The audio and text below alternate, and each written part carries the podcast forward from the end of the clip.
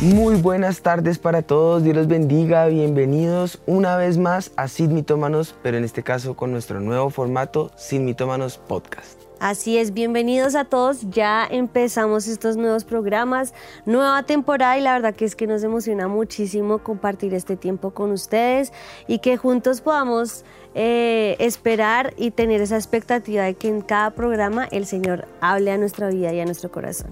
Recuerden que mucho de lo que vamos a estar hablando parte de, de lo que el Señor nos ha ministrado, de lo que el Señor nos ha dado y por eso eh, va a ser un diálogo más entre mi esposita y yo, en el que les queremos contar, y mientras hablamos nosotros, todo lo que el Señor ha puesto en nuestro corazón y llegar a ese encontrar el por qué las marañas de Satanás y sus mentiras son una realidad para nuestra vida.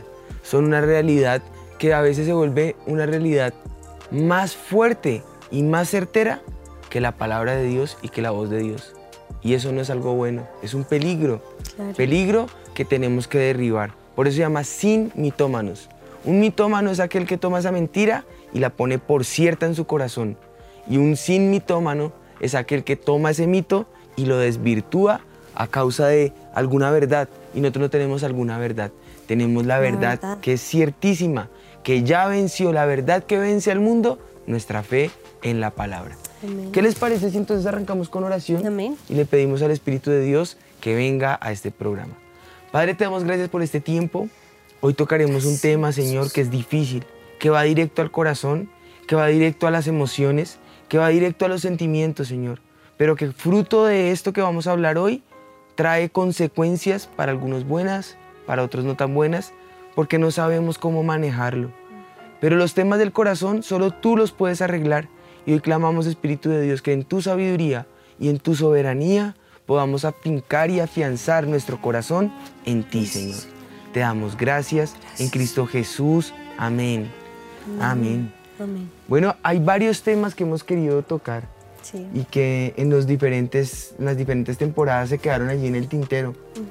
Pero muchos de ellos los abordamos de lado, otros los queremos ahondar ya que tenemos este, esta nueva oportunidad, ¿no? Y, estamos pues felices, bien contentos de poder ver que este nuevo formato nos permite hablar de esos pequeños temas, abordarlos rápidamente, pero enfocarnos en esos pequeños temas todo el programa. Y hoy es uno de esos pequeños temas, pero sé que ha sido dolor en tu corazón. Sé que ha traído aflicción en tu vida, sé que ha traído frustración en tu mente y en tu corazón. Y es precisamente por eso que fruto de la pandemia y como herencia de esta pospandemia, de esta nueva normalidad, dejó un trazo en tu corazón, en nuestras vidas, y ese, esa secuela o esa pospandemia se hizo más notoria y se hizo creciente. Y muchas familias nos hicieron preguntas. En redes quedaron allí algunos comentarios.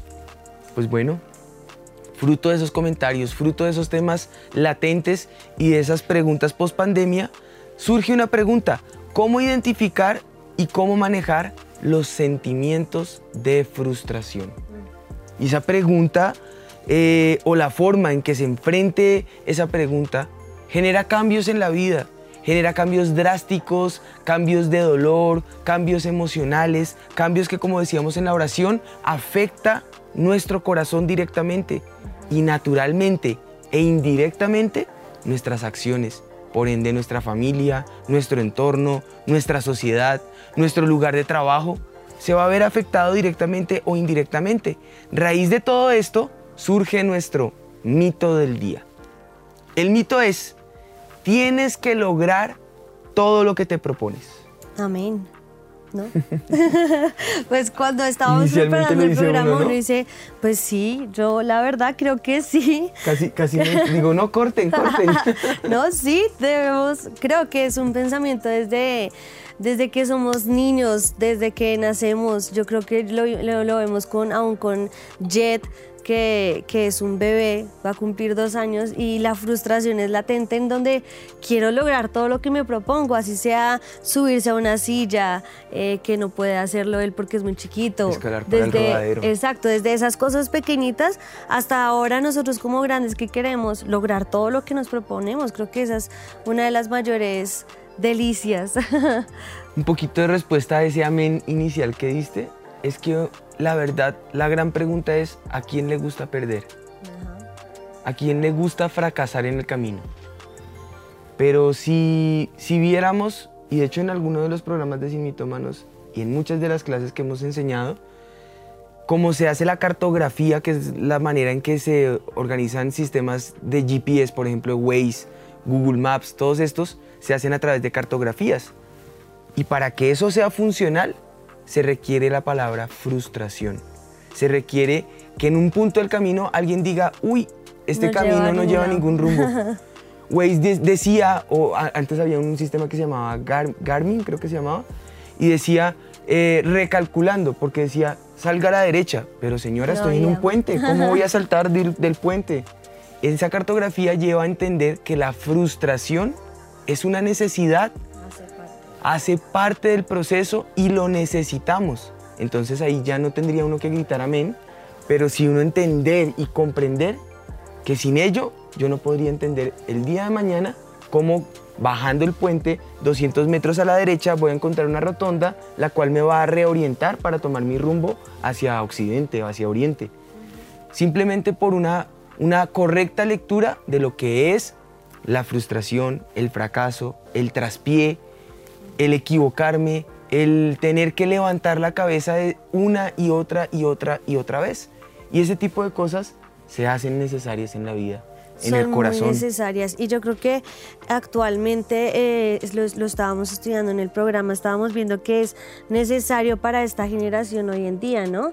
Que, que, muchos tienen problemas y aún lo, la están llamando generación deprimida, porque quieren, quieren todo el tiempo lograr lo que se proponen y todas las metas y ahora los llamados emprendimientos y todas las cosas que nos proponemos, las que las queremos lograr y como no lo pueden lograr, como no lo pueden hacer, entonces se por lo peor. sumen en la depresión.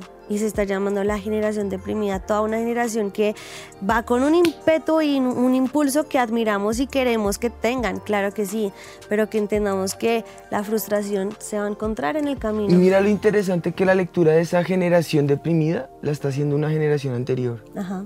Por eso, por esa razón, a la generación deprimida, no, ellos no la están viendo como un riesgo, ni lo están viendo como algo peligroso. ¿Por qué? Porque es que son los viejitos hablando. Ya nosotros hacemos parte de esos viejitos para ellos. Nosotros somos generación, no sé, anterior a esa, pero muchas, muchas generaciones atrás, millennials, los Z, todas esas generaciones eh, fueron conocidas antes de esta generación deprimida como esa generación que se esforzó por conseguir sus objetivos. Y en esa lucha por alcanzar los objetivos, y yo hago parte de esa generación. tengo que decirles exactamente cuál es, porque ese dato se los debo. Pero entre los 80s eh, fuimos una generación que era luchadora por alcanzar esos objetivos. Y esa también caracteriza a la, después, a la que va después mía, que se dice que son los millennials y los zetas. Todas estas generaciones nos hemos caracterizado por alcanzar esos objetivos, así sea luche, cueste lo que cueste, con un resultado que trajo frustración de muchos casos, no siempre, pero de muchos casos. Por ejemplo, los estudiosos, y por eso lo estoy citando textualmente, eh, universitarios, nos impregnan el famoso éxito laboral. Y ese fue el resultado de estas generaciones como los Z y los millennials, que prometía que eh, si acababa tus, si lograbas tus estudios, todo sería oro alcanzar un objetivo. Finaliza tus estudios, vas a tener tu trabajo. Haz esto en tu empleo y vas a ser el mejor, el gran empresario. Em, no, sé si, si ustedes lo vieron, por ejemplo, en, establecimientos o en restaurantes, el empleado del mes. Todo ese tipo de cosas que motivaban para que los objetivos se lograran y se alcanzaran. Todo eso sería oro. Sin embargo, cuando empezaron a acabar y a finalizar estos periodos, se produjo la famosa crisis económica que como resultado no prometió que se pudieran llevar a cabo esos siglos de oro. Ahora tienen miedo que esta generación deprimida padezca esa misma situación. ¿Por qué? Porque post pandemia muchos no lograron sus objetivos. Y están con susto de que la generación deprimida, porque les dicen no, porque el bullying, porque mil temas que son reales y no los estoy no les estoy restando fuerza, al contrario, estoy identificando la necesidad de la frustración para superar un bullying, por ejemplo, para superar una crisis. La única manera de superarlo es identificándolo. Y lo que estoy haciendo es identificarlo. Mostrando todo eso, se ven como, como hijos de la depresión, en lugar de entender que somos hijos de Dios, que como hijos de Dios tenemos fortalezas y cualidades mayores que la depresión del fracaso, de la frustración, del dolo, de la muerte, del asedio, de la, de la ausencia económica, de la ausencia paternal o maternal, de la figura eh, paterna latente, constante en tu vida.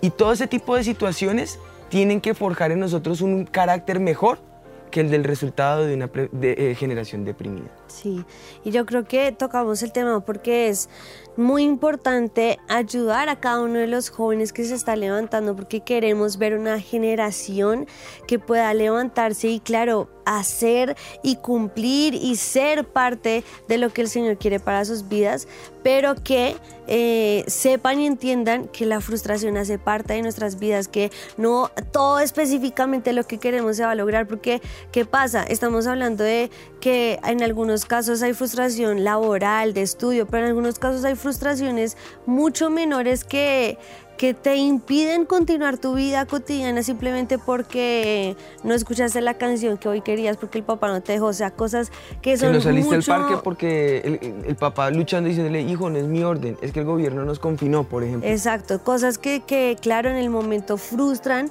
pero que no pueden llevarte a, a, a quedarte en esa, en esa depresión. Por eso es muy importante identificar algo para seguir con el programa y es, ¿qué es la frustración, baby?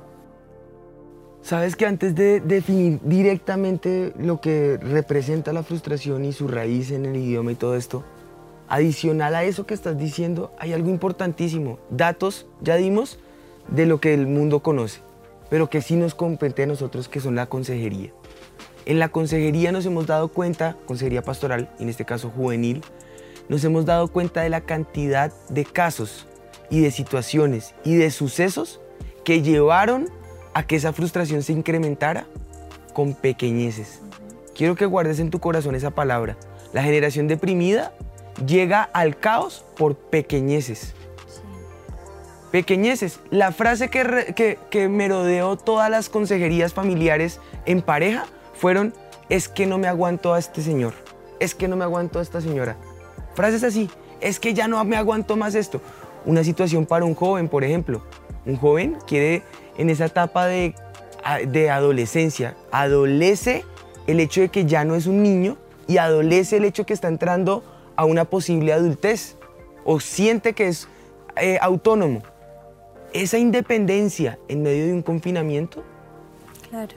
eso genera frustración, pequeñeces que si no se saben manejar, entonces van a llevar al, a lo peor, a la suma de la cantidad de pequeñeces y por eso la niñez se vio afectada. Por eso los divorcios fueron parte del resultado post pandemia. Por eso los suicidios fueron parte de ese resultado. Ahora sí, con esas pequeñeces como parte de esa definición, quiero entonces entender qué sería esa frustración. La palabra frustración designa sobre todo el sentimiento de decepción por el intento fallido de lograr algo. Esa es la, esa es la definición directa sentimiento de decepción por el intento de, eh, fallido de lograr algo.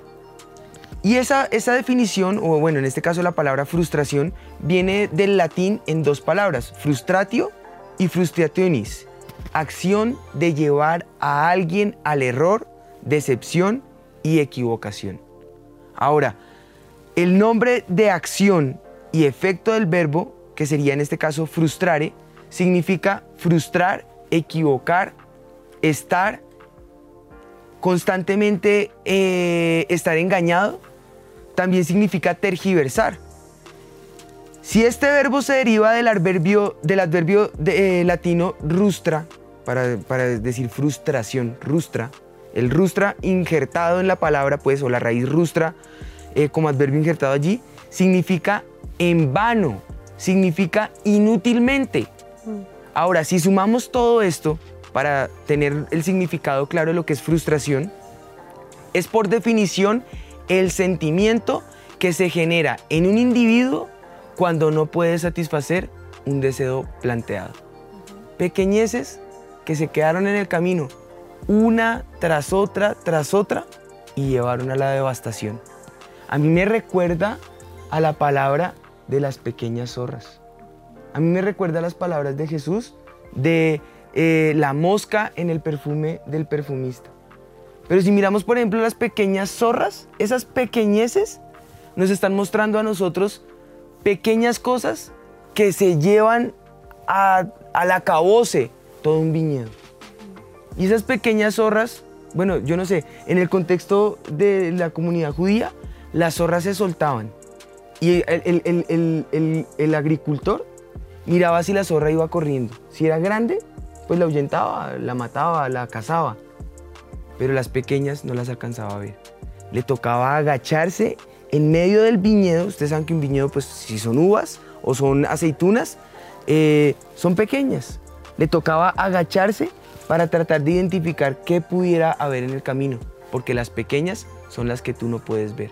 Por eso la advertencia, casen las zorras pequeñas, porque esas son las que echan a perder todo tu viñedo. Esas pequeñeces, que es la palabra con la que me gustaría que nos quedáramos en mente, son de las que queremos hoy enfocarnos para que las cases y entonces no venga uno a ser más parte del resultado posible de esta generación deprimida. Sí, yo creo que acá el punto radica en que nos podamos fortalecer en Dios y entender en Él cuáles son sus planes, sus proyectos, sus metas para nuestras vidas, porque nosotros como humanos nos podemos eh, poner muchas metas, poner muchos propósitos, poner muchos planes, pero no todos ellos se van a cumplir, no todos ellos van a ver, vas a ver que se van a realizar. Muchas veces te vas a encontrar y enfrentar con el no de Dios y entonces ahí qué vas a hacer te vas a frustrar y sumirte en esa depresión en la que Satanás es el que nos quiere llevar a ella. Porque él, tal vez la, la diferencia o el punto clave reside en la capacidad de gestionar y aceptar esta diferencia entre lo ideal y lo real. ¿Cuál es tu ideal? ¿Cuál es lo real que tú puedes llegar a, crear en tu vida? Entre lo efímero y lo que en realidad Dios lo quiere que en mostrar realidad de mí. Dios quiere mostrar de mí. Yo creo que eso es muy importante que hoy empieces a identificarlo en tu vida. ¿Qué, ¿Qué, será mi ideal y lo que yo quisiera con todo mi corazón? Pero ¿qué es lo real que Dios ha puesto en tu vida? ¿Qué es lo que Dios quiere hacer contigo? ¿Qué es lo que Dios te ha llamado a hacer? Y hay cosas que tú vas a decir, tengo muchos planes y proyectos y a mí me encanta eh, los proverbios por eso, porque los proverbios todo el tiempo nos muestran que el hombre tiene planes, tiene su propio camino, tiene, traza su propia meta, pero al final, aunque tú lances los dados, el resultado lo da el Señor. Al final, Dios es el que traza el camino. Al final, Dios es el que toma todos tus sueños y les da la forma que Él realmente quiere para ti. Para muchos que piensan que tal vez la vida en el Señor es algo fortuito, como tú decías, lanzar los dados.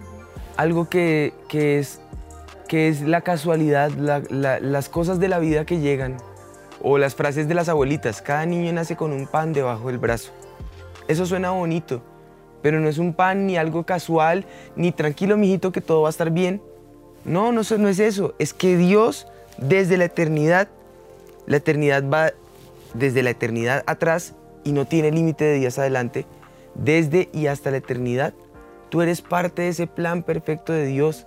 Es decir, no es que solamente Dios haya forjado un plan para ti, es que tu vida, tu, tu, tu día cero y tu día último en la tierra hacen parte del plan perfecto de Dios. Si lo logras entender en la visión eternal de Dios, no tienes por qué frustrarte. De hecho, ya tienes la victoria asegurada. Porque ¿cuál es la victoria que vence al mundo? Lo dijimos al comienzo. Nuestra fe. Nuestra fe.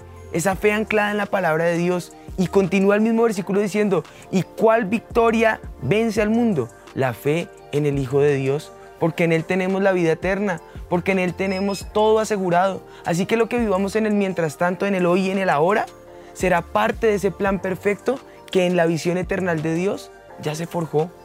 Puedes descansar en la soberanía del Señor nuevamente.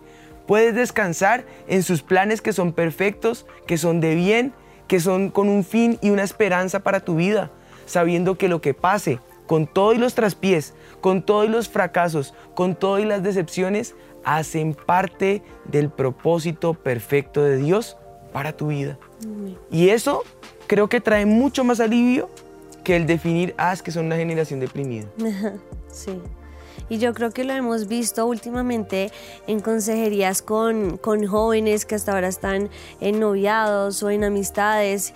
Y uno ve todos los problemas que ellos viven y todas las cosas, las frustraciones que han, a las que han tenido que enfrentarse eh, y las peleas. Y, y como que ahora uno se para de este lado y dice, bueno, ya 10 años después de matrimonio, 11 este año, uno dice, tranquilos, o sea, ya es como, yo, yo sé que pasaste por ahí y entiendo por lo que estás viviendo, pero ahora de este lado te digo, todo va a estar bien y yo creo que Dios es así en todas las etapas de nuestra vida, ¿no? Como que en cada etapa que tú vas pasando, Dios dice, yo tengo el control, no te preocupes, pero nosotros queremos hacer todas nuestras fuerzas, marcar nuestro propio camino, marcar nuestras propias metas y el Señor desde los cielos es como yo creo que Él está ahí mirándonos y diciéndonos, tranquilos, yo estoy en control de todo. Nos pasa, por ejemplo, con nuestros hijitos, pero por poner un ejemplo, con nuestra hijita, con Noah. Sí.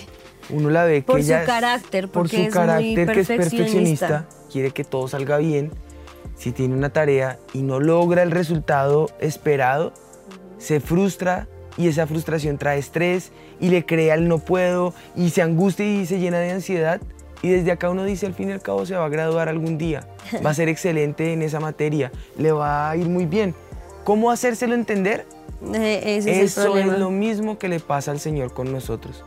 ¿Cómo hacernos entender? Tranquilos, yo estoy con ustedes y eso es parte del plan para que aprendas, para que forjes tu carácter, para formar tu corazón, para ser parte de lo que los pastores nos han enseñado, la escuela del Espíritu, escuela que por cierto a nuestros pastores les ha costado dolores. Sí. Ellos han sido parte de ese ejemplo.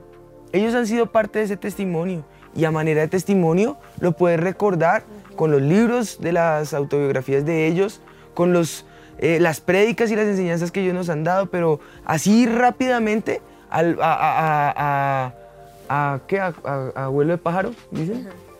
Podemos recordar que sus momentos decisivos fueron fruto de esas frustraciones y cómo superar esas frustraciones. Es que el secreto no está en identificar solamente la frustración. Y el secreto no está en ver que ahí está la frustración. y quedarte en ella. Y decir, soy generación deprimida, ya, no logré mis objetivos. No, eso es acomodarte en esa frustración. Y eso te va a llevar al fracaso para siempre. Yo no estoy hablando de fracaso, estoy hablando de identificarlo, afianzar tu fe en el Señor y superar esa frustración porque como esa vendrán más. David no llegó a matar a Goliat de la noche a la mañana. Él tuvo que enfrentar al oso, superar al oso, tuvo que enfrentar al león, superar al león y entonces llegó Goliat. Lo que te muestra que como esta pueden venir muchas más frustraciones. El éxito está en superarlas. Pues bueno, con nuestros pastores muchas veces. Ellos tuvieron que enfrentar crisis, devastación, la, la, el, el, repudio de la familia, el repudio y el rechazo de todo lo que era su entorno, abandonar todo lo que, lo que los que lo considera, los consideraban amigos. Y entonces era al comienzo una crisis porque no eran creyentes. Y una vez se convirtieron, entonces los persiguieron que porque se convertían. Y entonces que vamos y se congregan porque, porque ahí hay líderes. Y los pusieron como líderes y entonces ahora porque son líderes. Y luego que, que ungidos y llamados y de todo, enfrentar el ministerio con cinco ovejitas, sus cinco hijos. Yo era parte de esas cinco ovejitas. Y empezar de ceros y frustrarse una vez y ver que los tildaran al comienzo de secta, que los tildaran de todo, que la pastoral de la nación les diera la espalda Y después de mucho fracaso y de frustración, de tratar de moverse de ciudad, de un lugar a otro, buscando la, la manera en que la voluntad perfecta viniera para ellos. Y en ese identificar todo, no vino una frustración, vinieron miles de frustraciones. Pero al entender la voz de Dios y al escuchar el silbo apacible del Espíritu de Dios, encontraron victoria en el camino y hoy tú y yo somos resultado y respuesta de ese perseverar después de las frustraciones. Perseverar después de las crisis, superar esas crisis y levantar la cabeza. Porque es que tienes que entender que tú no eres quien levanta la cabeza, es Dios quien levanta tu cabeza. No te frustras por el dolor, ni es el dolor que Dios te manda, porque Dios no te va a frustrar. Él no permite que seamos tentados más de lo que podamos resistir. Él te acompaña en tu duelo, Él soporta tu carga, Él alivia tu carga y te muestra que el perfecto amor echa fuera el temor, te manifiesta que está contigo y te consuela y te alienta, te levanta, levanta tu cabeza y va a hacer que esas aguas que estás viviendo de dolor y de angustia sean aguas que pasen. Amén. Y yo creo que hay muchos ejemplos en la Biblia que nos hablan de esas frustraciones en los que tú puedes estudiar. Yo creo que esto nos, reta a todos a que podamos de verdad poner nuestros planes, propósitos, metas delante del Señor. Y no estamos diciendo que no queremos que vivas frustraciones porque como hemos dicho durante todo el programa, las frustraciones hacen parte de nuestra vida. Tenemos que frustrarnos para trazar ese camino y seguir adelante, pero vamos a ver muchos ejemplos en la Biblia que nos van a ayudar a salir y a ver que en verdad en el Señor está ese plan. Uno de ellos es José. José tenía todo para frustrarse. Sus sueños no se cumplían, sus hermanos lo vendieron, luego lo difamaron, tuvo que estar en la cárcel por muchísimo tiempo y todas las injusticias que vivió él en ese momento para hasta el final ver que Dios tenía un plan y un propósito y que todo lo que él vivió lo llevó a un plan mayor, un plan que no estaba en su corazón, un pensamiento que no alcanzaba a entender, como lo dice la palabra, porque sus pensamientos y sus planes son mucho más grandes de lo que nosotros pensamos. Y llegó a ser José la segunda persona más importante en Egipto. Y no solamente eso es lo importante,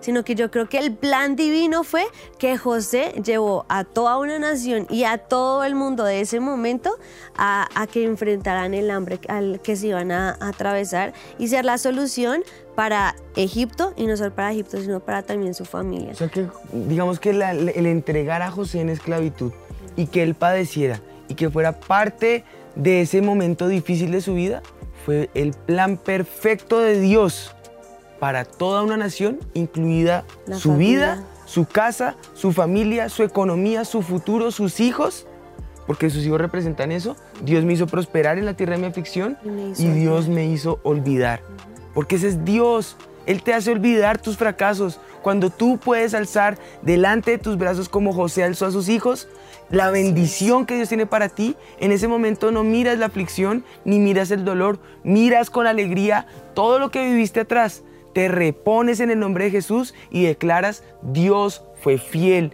nunca faltó a su palabra, nunca faltó en sus misericordias y hoy puedas declarar que entonces tú eres parte de ese plan que Dios forjó y tu vida, aún tu dolor, es parte de la libertad para miles, en el caso de José, para millones de personas. Su fracaso, su cárcel, su asedio, sus lágrimas fueron parte de la libertad para toda una nación.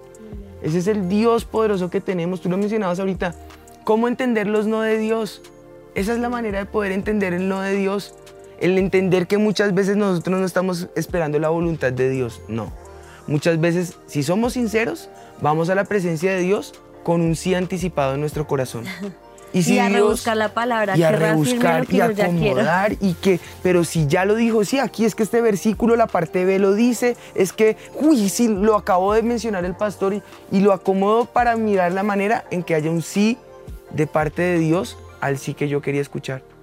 Pero cuando viene un no de parte del cielo y esa respuesta no se da acorde a mis caminos, yo tengo que entender que ese no de Dios es parte del plan perfecto de Dios. Y si yo descanso en la soberanía de, Dios, y si yo descanso en los no claros de Dios, y si yo descanso en el plan perfecto de Dios, no me voy a afanar. No le voy a añadir aflicción a mi vida. Es como el que sabe que tengo que, por ejemplo, tengo afán porque tengo que recoger las niñas, tengo que recoger las niñas, tengo que recoger las niñas. Tranquilo, no va a alcanzar a llegar. Y de pronto lo llama el familiar y dice, yo voy por su hija. Ay, ya, se acabó el afán. Exactamente igual pasa con Dios. Cuando hay un no, no es un no que diga, ay, pero pues yo quería ir por las niñas. No, tranquilo.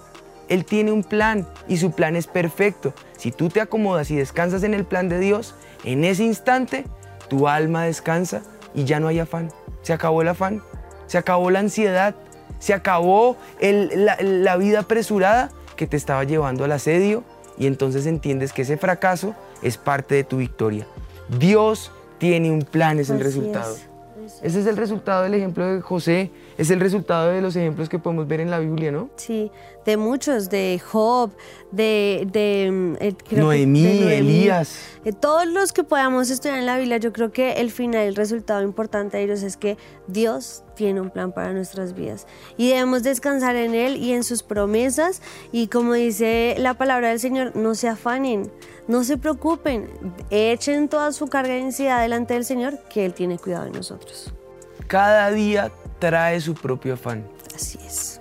Y por eso el, predicador lo dice muy bien, hay tiempo de todo, de, de, amar, de odiar, de reír, de, llorar. de alegrarse, de deprimirse, de trabajar, de dejar de trabajar, de descansar, de esforzarse, de todo. Hay tiempo para todo. Y Dios es el mediador de ese tiempo.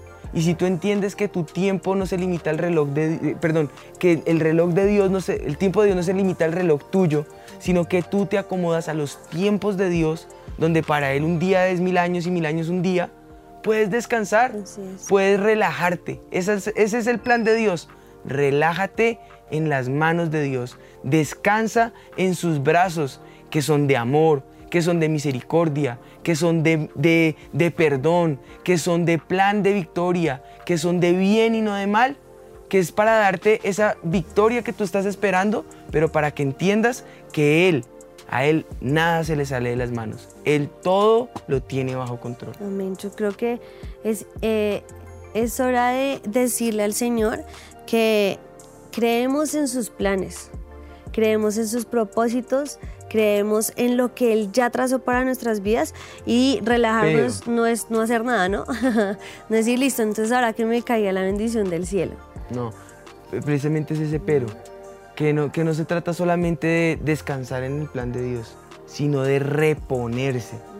Hay que ser diligentes, hay que trabajar, hay que hacer las cosas, hay que preocuparse por el pan que vamos a llevar a la casa, hay que preocuparse por el bienestar de nuestros hijos, hay que preocuparse por las situaciones que nos están rodeando, claro que sí, pero hay que descansar que Dios ya tiene el resultado de ese plan en el cual yo voy a trabajar diligentemente y en el cual yo voy a militar, porque si sigo al Espíritu de Dios, hay victoria.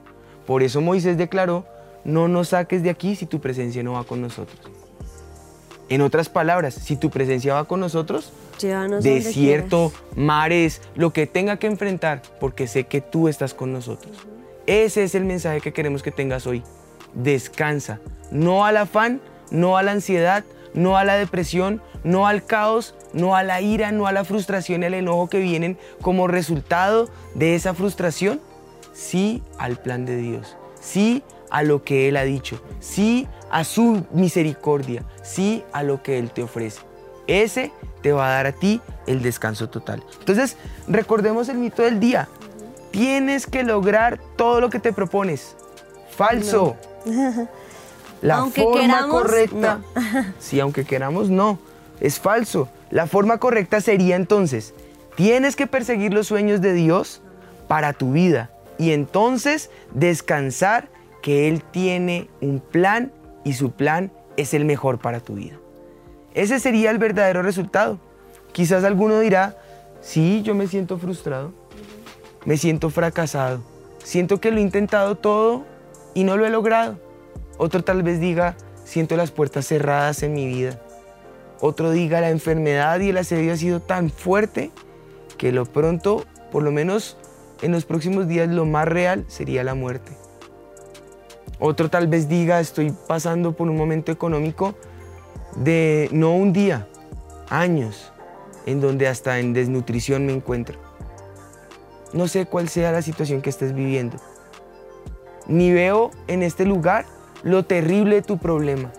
Veo las noticias que me manifiestan resultado de que hacemos parte de pronto, como le decían las noticias, las cifras dicen, posiblemente se cierre el año con un aumento en 2 millones de personas en hambre extrema. Seguramente tengamos que ser parte de esos 2 millones. No lo sé. Oro al Señor y creo en su soberanía que no va a ser así. Pero si llegase a ser así, no veo tu aflicción, ni veo tu problema, ni veo tu frustración, ni veo tu fracaso. Veo a un Dios soberano que te sostiene, que te está forjando, que está tomando tu vida y está forjando ese plan.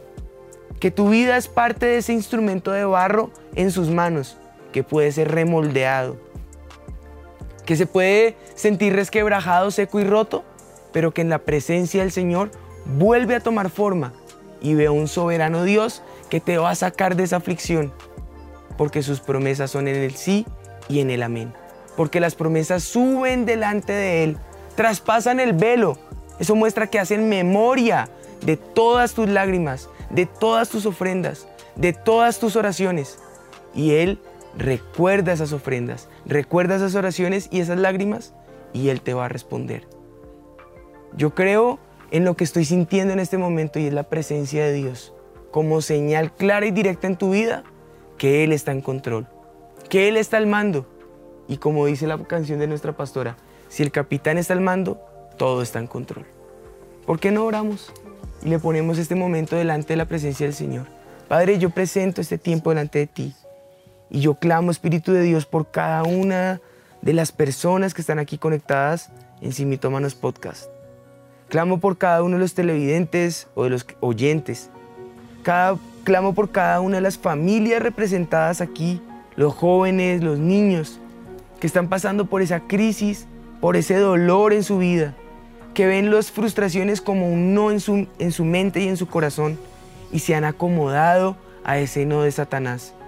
Hoy clamo, Espíritu de Dios, que tu verdad salga al acecho, desvirtuando esas mentiras de Satanás y haciéndonos entender que tenemos que perseguir nuestros sueños en ti, pero no nuestros sueños, sino tu plan, porque tu plan trae vida para nosotros y que lo que sí podemos hacer es descansar, que tú harás lo mejor para mí, Señor. No cualquier cosa, lo mejor, que tus planes son lo mejor para mí.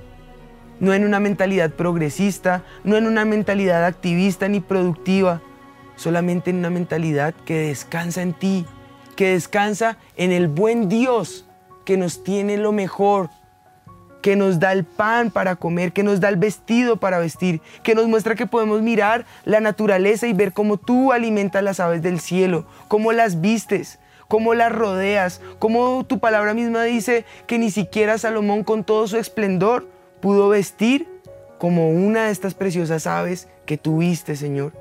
Tú eres nuestro hacedor y tú tienes cuidado de nosotros. Ayúdanos a descansar en tu soberanía. Ayúdanos a descansar en ti. Ayúdanos a ver tu bondad. Ayúdanos a ver tu misericordia. Y ayúdanos a ver el otro lado de esta situación. Ayúdanos a vislumbrar. Algunos necesitan señales claras, Señor. Que puedan tener visiones. Que puedan tener profecías. Que puedan tener palabras ciertas en su corazón este mismo mensaje que estamos dando hoy a través de este podcast como señal clara que tú estás en, en, acción, que no nos vamos a quedar en este hoyo para siempre, que no nos vamos a quedar en este lodo o en este pozo cenagoso para siempre, sino que de aquí tú nos sacarás y nos llevarás a victoria total, Señor, a reverdecer, a florecer, a crecer en ti, Señor en el nombre de Jesús. En el nombre de Jesús, Señor. Clamamos ahora por cada persona que está escuchándonos y viéndonos en esta hora, Señor. Y pedimos, Espíritu de Dios, que podamos entender juntos que parte de esas frustraciones y esos no con, lo que, no con los que nos encontramos en la vida son parte de ese perfecto plan y ese perfecto propósito que tú ya trazaste, Señor. Enséñanos y ayúdanos a confiar en ti y en tus promesas, porque tú has dicho, Señor, que tú no eres hombre para mentirnos, ni hijo de hombre para arrepentirte de lo que has prometido, Señor. Si tú lo has dicho, tú lo harás en nuestras vidas, Señor. Y declaramos en el nombre de Jesús que por lo menos esa promesa que se soltó para todos e, este comienzo de año de la primavera, el Espíritu, venga, Señor, que haya pasado el invierno, que haya pasado el dolor, que hayan pasado estas frustraciones. Y ahora tú nos lleves a esa primavera de tu Espíritu, Señor, en donde podamos oír tu voz y saber que tú estás con nosotros y nos acompañas y ayudas para que tu propósito sea cumplido en nuestra vida en el nombre de Jesús, Señor. Gracias, Espíritu de Dios. Gracias, Señor. Yo creo que hay una promesa con la que me gustaría cerrar. Dice Romanos en el capítulo 8, en el versículo 28, y sabemos esto, que a los que aman a Dios, todas, las cosas les ayudan a bien. Esto es, a los que conforme a su propósito son llamados.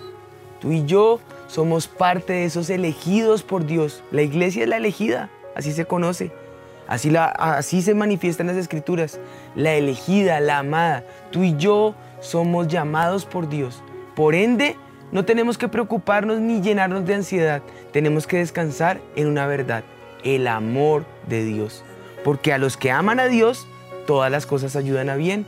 Entonces no tienes por qué tener problemas, porque esto es a los que conforme a sus propósitos son llamados. Tú eres parte del propósito de Dios. Tú eres parte del plan que Dios forjó. Tú eres parte de esa eternidad con la que Dios cuenta en ese, en ese futuro venturoso. Así que no somos una generación depresiva. Tú no eres una generación depresiva.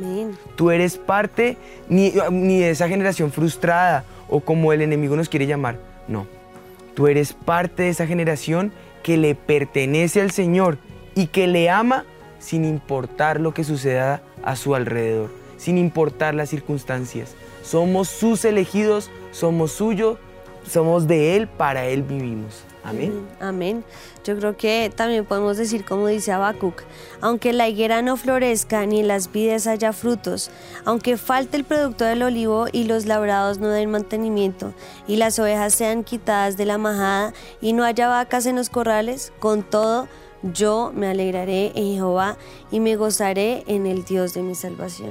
Yo creo que podemos cerrar diciéndoles, gócense en el Señor, alégrense en que aunque a todo nuestro alrededor se vea en desolación, en frustración, en problemas, yo puedo gozarme y alegrarme en el Dios que es mi salvación. Pues bueno, me encantó compartir contigo, amor, me encantó compartir con ustedes parte de lo que el Señor nos ha enseñado, de lo que el Señor ha puesto en nuestro corazón y de lo que sé será respuesta a esa triste frustración que está delante nuestro, pero que si entendemos que es parte del proceso, nos podremos gozar en su amor, en su soberanía y en su eternidad. Sus planes son perfectos para nosotros. Bueno, recuerden conectarse con nosotros, nos vemos en ocho días, esto va a estar buenísimo. Seguimos con más temas, escríbanos, déjenos sus comentarios, estaremos orando por ustedes, replicando y retuiteando, eh, comentando cada uno de sus comentarios, tweets o eh, réplicas que nos hagan. Y bueno, nos vemos si Dios quiere en ocho días. Esto fue Sin, Mitómanos Podcast. Dios te bendiga.